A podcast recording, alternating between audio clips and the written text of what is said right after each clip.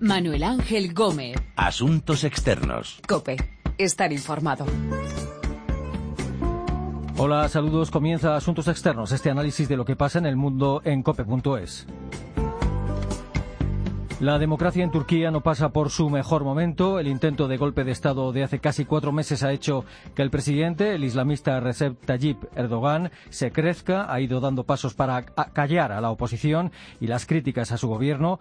Más de 100.000 funcionarios del Estado han sido despedidos de sus puestos de trabajo. Cerca de 40.000 personas han sido detenidas por su supuesta relación con el golpe ha cerrado 170 medios de comunicación y ahora Erdogan quiere restablecer la pena de muerte. Egemenlik kayıtsız şartsız milletin olduğuna göre sizler de idam talebinde bulunduğunuza göre bunun kararını El presidente turco participaba hace unos meses en una manifestación en contra del golpe en Estambul. Los recortes en la libertad de prensa, de expresión, en derechos humanos no han parado desde el verano. Vamos a hablar de cómo están las cosas en Turquía con nuestro colaborador en Estambul, Javier Triana, y con Emma Daly, de la ONG Defensora de las Libertades y los Derechos Humanos, Human Rights Watch.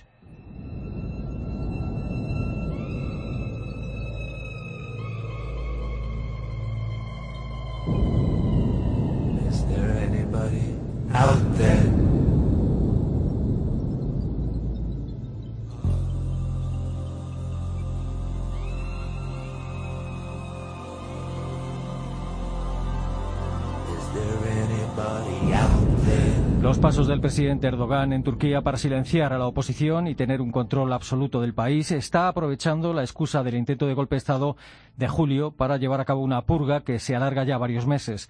Estambul, Javier Triana, saludos. Hola, muy buenas, ¿qué tal? Hola. ¿El presidente Erdogan está desmantelando el Estado de Derecho, la democracia en Turquía? ¿O qué está haciendo? Bueno, bueno, es un proceso que no ha empezado con el golpe, si bien es cierto que la intentona golpista lo ha exacerbado y acelerado. Desde la llegada de Erdogan a la presidencia en agosto de 2014 se han incrementado exponencialmente, por ejemplo, la apertura de casos por injurias al jefe de Estado y el acoso a la prensa opositora además de la intervención en el, Ejecutivo del presidente, una figura simbólica según la Constitución, y por eso se busca una reforma de la Carta Magna para convertir al país euroasiático en una república presidencialista, algo que ya es de facto. Sí se está aprovechando el estado de emergencia imperante en Turquía desde mediados de julio para circunvalar mecanismos constitucionales y de ahí que el Consejo de Europa le haya dicho esta semana a las autoridades turcas que se temen una riada de apelaciones al Tribunal Europeo de Derechos Humanos como consecuencia de las medidas puestas en marcha por Ankara para purgar las instituciones estatales y no solo de supuestos golpistas. Hay una figura que es eh, Fethullah Gulen. Eh, ¿Quién es Fethullah Gulen? Eh, fue un aliado de Erdogan, pero ahora el presidente turco le acusa de estar detrás del intento de golpe de Estado lidera la organización Hizmet. ¿Qué, es esa organización? Bueno, Gulen es un clérigo musulmán, es el líder de una cofradía conocida, como dices, como el Hizmet, que quiere decir servicio en turco. Esta comunidad, que destaca por la calidad de sus centros educativos, cuenta con millones de seguidores en todo el mundo. Tienen escuelas y universidades en varios países, así como medios de comunicación, y predican un islam moderado. Fethullah Gulen, por su parte, vive en Estados Unidos desde 1999 y, como decías, ha pasado de ser un firme aliado de Erdogan a ser su némesis, después de que supuestamente filtrara a la prensa opositora información que implicaba en un escándalo de corrupción al círculo cercano a Erdogan. Esto a finales de 2013. Los seguidores de Gulen se habrían infiltrado en el Estado y planeado desde allí derrocar el gobierno, según la versión de Ankara. También es cierto que esta infiltración le venía muy bien a Erdogan cuando él y Gulen eran aliados. Preguntados por esta relación, el gobierno se ha limitado a decir que les engañaron sin depurar responsabilidades a alto nivel. ¿Y eh, cuántas personas han sido detenidas desde el 15 de julio hasta hoy? Yo decía antes que cerca de 40.000, pero no sé exactamente cuál es la cifra. Eh, ¿De qué ámbito son esas personas detenidas y con qué argumentos han sido detenidas? Pues detenidas unas 60.000, arrestadas, es decir, bajo custodia más de 36.000. Esa es la cifra aportada recientemente por el ministro de Justicia. Afectadas por la purga que ha seguido al fallido golpe de Estado, más de un millón, según el líder de la oposición, el socialdemócrata laico Kemal Kilic Taroglu. Estamos hablando de trabajadores de todos los ámbitos, desde militares, jueces, periodistas, profesores de todos los niveles educativos, hasta han cerrado universidades y dejado estudiantes en una especie de limbo académico. A la inmensa mayoría se les acusa de vínculos con el GISMET, pero cuando desde la prensa hemos pedido pruebas de la implicación en el golpe de, por ejemplo, profesores de, primaria, se nos ha respondido que aportarán pruebas a su debido tiempo y aún las estamos esperando. Eh, ¿Los detenidos tienen algún elemento en común o son o han sido todos ellos críticos con, con el gobierno de Erdogan? Pues esa es la clave, haber sido críticos con el gobierno, porque se está aprovechando la excusa de los vínculos terroristas no solo para sacarse de encima opositores, sino para despedir de cargos estatales a cualquiera que no comulgue con el partido del gobierno, el AKP, lo, lo que es sinónimo de no comulgar con Erdogan ahora mismo. Mira, una cifra que no se ha dado antes, más de 105.000 personas han sido despedidas. Os puedo poner el ejemplo de una mujer a la que entrevisté el mes pasado, una profesora de idiomas que trabajaba para una subcontrata del Ayuntamiento de Estambul. Muy valorada en su trabajo, recibía felicitaciones habitualmente, la enviaban incluso a cursos para ampliar su formación, sus alumnos estaban encantados con ella, pero sus compañeros sabían que no era votante de la AKP. Una semana después del golpe recibe un mensaje de texto en el móvil. Ha sido despedida por vínculos con el Hizmet y en un segundo había perdido su trabajo y la habían llamado terrorista. Eso sí, no la han llevado a juicio y ella, que asegura no tener ninguna relación con el Hizmet, les ha demandado y espera ganar el juicio porque si no, jamás podrá volver a trabajar para el Estado. Os podéis imaginar también el tremendo estigma social con el que cargará la gente en esa situación. Eh, después de estos meses, eh, ¿queda todavía en Turquía prensa independiente y crítica con Erdogan? ¿Y cómo están actuando las autoridades turcas con la prensa internacional allí? Vez menos prensa opositora. El gobierno ha cerrado más de 180 medios de comunicación y hay más de 120 periodistas locales detenidos, algunos de ellos con cargos de terrorismo en su contra. También se ha notado la suavización de la crítica en algunos de los medios opositores que quedan. Pero vamos, la mayor parte de los medios que quedan están en manos de simpatizantes del gobierno, con lo que la información llega muy sesgada y casi solo queda el recurso a otras fuentes por Internet. En cuanto a la prensa internacional, está ahora bajo presión y controlada casi con lupa, en especial los grandes medios como la BBC o el New York Times. Y bueno, todos sabemos que tenemos los teléfonos pinchados y dependemos de que nos renueven cada año la acreditación de prensa para poder seguir trabajando aquí, pero cualquier queja nuestra, en comparación con lo que se juegan los periodistas locales, suena hasta grosero, ¿no? Eh, eh, ¿Qué apoyo social tiene, tiene ahora Erdogan en Turquía? ¿Hay una mayoría del pueblo turco que está de acuerdo con lo que está haciendo? Bueno, Erdogan sigue teniendo un apoyo muy amplio y el golpe le ha servido para afianzarlo aún más. De ahí que surjan todo tipo de teorías de la conspiración, ¿no? Eh, deberíais haber visto cómo tras el golpe se cubrió el país de banderas turcas de un día a otro eh, y cómo salían miles de personas a las calles de Estambul y Ankara cada noche para apoyar a Erdogan en vigilias eh, que realmente eran de apoyo al presidente, pero las llamaban vigilias de la democracia. Y hay que tener en cuenta que la mitad de este país, de más de 75 millones de personas, ve a Erdogan como un líder fuerte que, al que necesitan, ¿no? Es un gran orador, es un político muy carismático y cuenta con instrumentos de propaganda que le permiten bombardear al electorado. Nosotros seguramente lo tacharíamos de populista. Eh, eh, también hay apagones de Internet en una parte del país. ¿Esto por qué? ¿Con qué intención? Sí, bueno, los apagones son casi ya una práctica clásica en la, en la Turquía de Erdogan. Sucede eh, algún tema controvertido, como un atentado un poco fuera de lo normal, o como la semana pasada la detención de diputados del partido de la izquierda kurda, e Internet prácticamente se funde a negro. Y esta última vez no es que fuera ya por intentar acceder a páginas opositoras o a Twitter, no Facebook no funcionó o funcionó mal durante días y lo mismo YouTube, hasta se cayeron las VPNs, las redes privadas virtuales, cosa que los periodistas más veteranos no recordaban que hubiera pasado jamás. Y esto duró varios días con Internet eh, funcionando mal. El objetivo, eh, para mí es claro, desinformación. Así pueden hacer un uso mayor de sus mecanismos de propaganda. Hay veces en las que a los periodistas nos resulta muy difícil encontrar fuentes alternativas en Turquía. Eh, y eh, han detenido, antes hablábamos de, detenciones, comentabas las detenciones, han detenido eh, en los últimos días, últimas semanas, a varios diputados del kurdo Partido Democrático de los Pueblos, la tercera fuerza en el Parlamento. ¿Existe el riesgo de ilegalización de ese partido?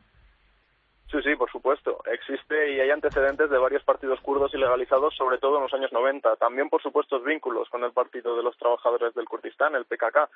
El Partido Democrático de los Pueblos tiene 59 años en el Parlamento y más de 5 millones de votos en las elecciones de hace un año.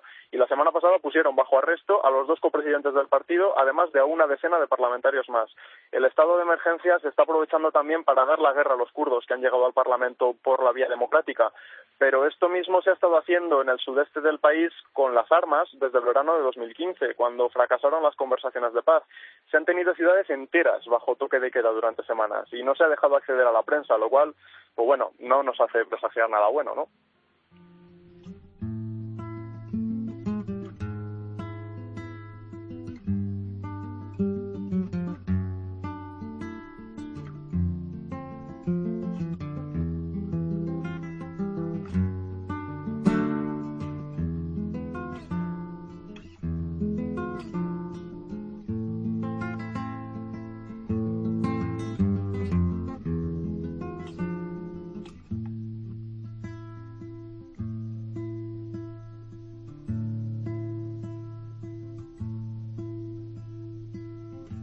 No creyera en la locura.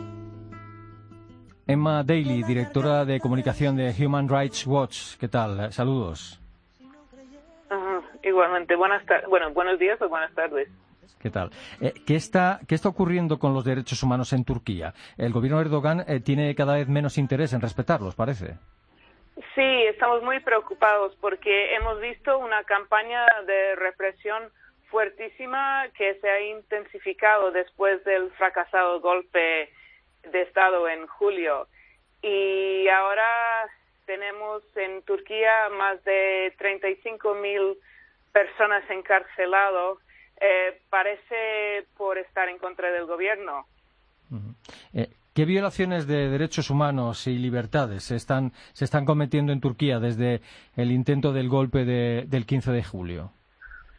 Bueno, más que todo hay una, una campaña en contra de cualquier persona que podría estar eh, opuesto al gobierno. Entonces hemos visto que están que han encarcelado a muchísima gente, no solamente soldados y policías acusados de, de, estar involucrados con, con el golpe, pero también jueces, fiscales, profesores, eh, funcionarios, em, todos acusados de tener algo relacionado con el golpe o estar de alguna manera en contra del gobierno. Eh, más de 70.000 personas están bajo acusación de, algún tipo y más de 100.000 funcionarios, incluso hasta 40.000 eh, profesores, han sido eh, suspendidos o dimitidos de sus cargos. Además, han cerrado más o menos 170 medios de comunicación y tenemos más de 100 periodistas encarcelados desde el golpe. Había unos 30 periodistas encarcelados antes del golpe, así que ahora tenemos un total de más de 140. Entonces ha sido un, un, ataque contra eh, derecho de expresión y derecho de asociación política también. Turquía está viviendo ah, bajo un estado de emergencia eh, en que el gobierno ha suspendido muchas normas y leyes. Entonces, el país mm, casi no, no tiene una forma de, de, gobernación eh, que respete a derechos humanos. ¿Y, ¿Y, a qué viene toda esta represión? ¿Qué, ¿Por qué creen ustedes que está dando estos pasos Erdogan? ¿Es algo premeditado o planeado antes del intento de golpe de Estado? ¿O, o a, qué, a qué viene?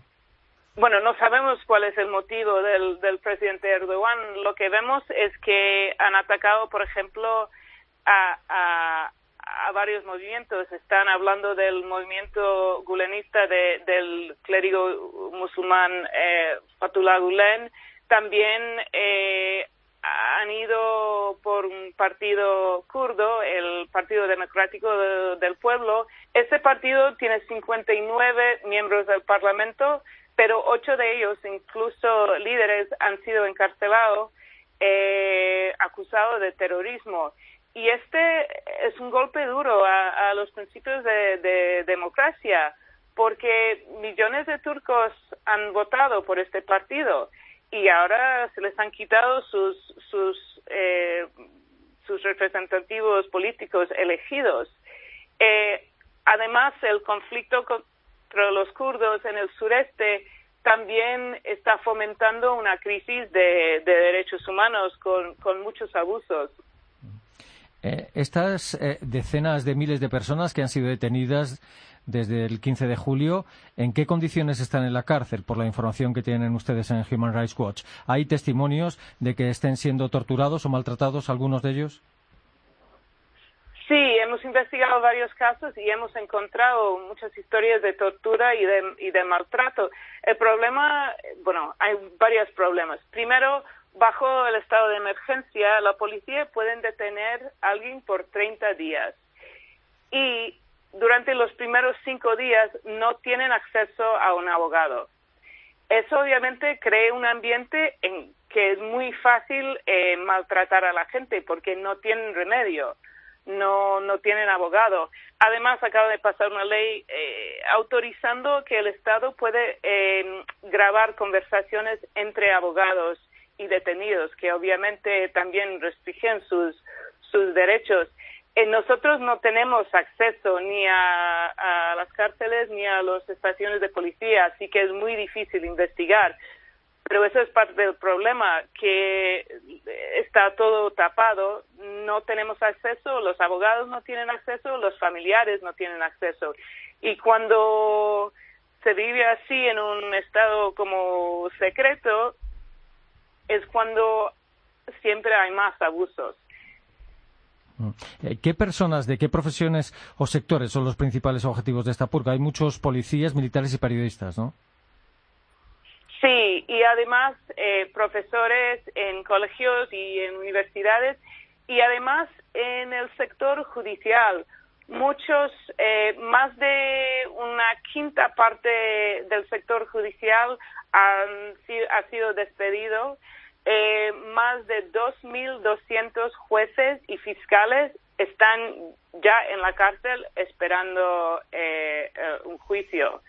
Eh, entonces, obviamente los que quedan no pueden ejercer sus funciones de manera independiente, porque obviamente eh, están ahí con el, el, temor de que el gobierno van a detenerles, ¿no? Si, si, si, si eres un fiscal o un juez, si tomas una decisión que va en contra de lo que quiere el gobierno, obviamente vas a sentirse mmm, muy eh, vulnerable, ¿no? A ser detenido. Eh, y obviamente los medios de comunicación también. Eh, sí, eh, eh, ¿podemos seguir hablando de Turquía como de una democracia o se está desmantelando el Estado de Derecho turco? Bueno, sigue siendo una democracia en nombre. Eh, habrá elecciones, supongo, pero el problema que es una democracia no solo existe de elecciones, eh, ni siquiera de elecciones libres, una democracia no solo consiste de elecciones, aunque sean libres eh, y justas. También la democracia exige que un gobierno siga las, las normas, las reglas, las leyes y que dan todos los derechos a todos los ciudadanos. Eso significa que, que si les van a acusar, tienes que tener pruebas contra ellos. No puede ser como un, una casa política contra los los, los enemigos políticos. Hay que llevarles a un tribunal independiente y hay que mostrar pruebas en su contra. Y no pueden llevarles a cárceles y, y, y, y, estaciones de policía y dejarles ser torturado y acusado para, para seguir confesiones, por ejemplo. ¿Y por qué se escuchan tan pocas críticas desde los gobiernos europeos, por ejemplo? Bueno, no sabemos. Obviamente los gobiernos europeos están eh, muy preocupados por la crisis de los, de los refugiados y tenemos que, que eh, es importante saber que Turquía ahora está eh, tiene más de dos millones de refugiados sirios y Turquía les está tratando eh, más o menos bien. Faltan algunos derechos también derechos de, de, trabajar. Por ejemplo es difícil para muchos niños eh, refugiados ir al colegio pero Turquía ha tomado una una eh, un trabajo enorme en cuidar de estos dos millones de refugiados al otro lado han cerrado la frontera que, que va contra la ley internacional y no están dejando entrar a nuevos refugiados. Pero obviamente la, la crisis de los refugiados, eh, Europa necesita el apoyo de Turquía para manejar esta crisis y no sé, supongo que este, esto podría haber eh, influido un poco las reacciones de los, de los gobiernos europeos. Y parece que, que, Erdogan ahora también tiene la intención de dar un paso más y restablecer la pena de muerte. ¿Qué sentido uh, tiene que, que, lo haga? Bueno, este sería un gran paso atrás. Eh, obviamente la pena de muerte va en contra de todos los eh, principios de derechos humanos. Es cruel y, y es tortura y ningún gobierno lo debe utilizar. Y sería un, un grave y gran paso atrás si lo, lo utilizan de nuevo en Turquía. Mm. Eh, hace un momento mencionábamos los posibles malos tratos y torturas a algunos de los detenidos eh, desde el 15 de julio. Eh, ¿Han mostrado que ustedes sepan, las autoridades turcas, alguna voluntad de investigar esas denuncias de torturas y malos tratos? Según lo que he oído, el gobierno turco no está investigando seriamente estas historias de tortura y, y abusos graves. Y el problema es que sí, deberían investigar estos casos, obviamente, y, castigar, castigar a los responsables. Y, parece que gran parte de esta purga de Erdogan va dirigida contra políticos y periodistas kurdos también. Por supuesto, ah, hay una parte, eh, obviamente hay un conflicto em, grave en el sureste del país y parece que muchos de los blancos de, esta purga eh, son, son kurdos o medios de comunicación kurdos y políticos kurdos. Y es muy peligroso. El ataque contra el partido kurdo es muy peligroso porque eh, si niegas a la gente la oportunidad de de participar legalmente en actividades políticas eh, les dejan opciones peores, ¿no? De acuerdo. Eh, Emma Daly, directora de comunicación de Human Rights Watch, eh, gracias por atendernos y un saludo. Muchas gracias.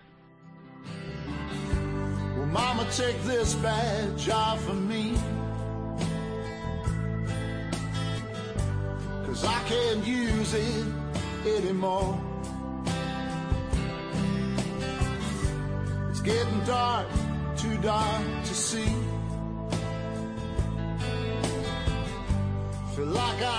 Los recortes a la democracia, a los derechos humanos, a las libertades en Turquía desde el intento de golpe de Estado del 15 de julio, la purga que ha puesto en marcha el presidente Erdogan para silenciar a la oposición. Hemos hablado de esos pasos que está dando Erdogan con Javier Triana en Estambul y con Emma Daly de la ONG Human Rights Watch. Hoy ha estado en el control nuestro compañero Pedro Díaz Aguado. Recuerden que nuestra dirección de email es asuntosexternos.cope.es y que también estamos en Twitter, Asuntos Externos Todo Junto. Volvemos pronto con Asuntos Externos aquí, en cope.es.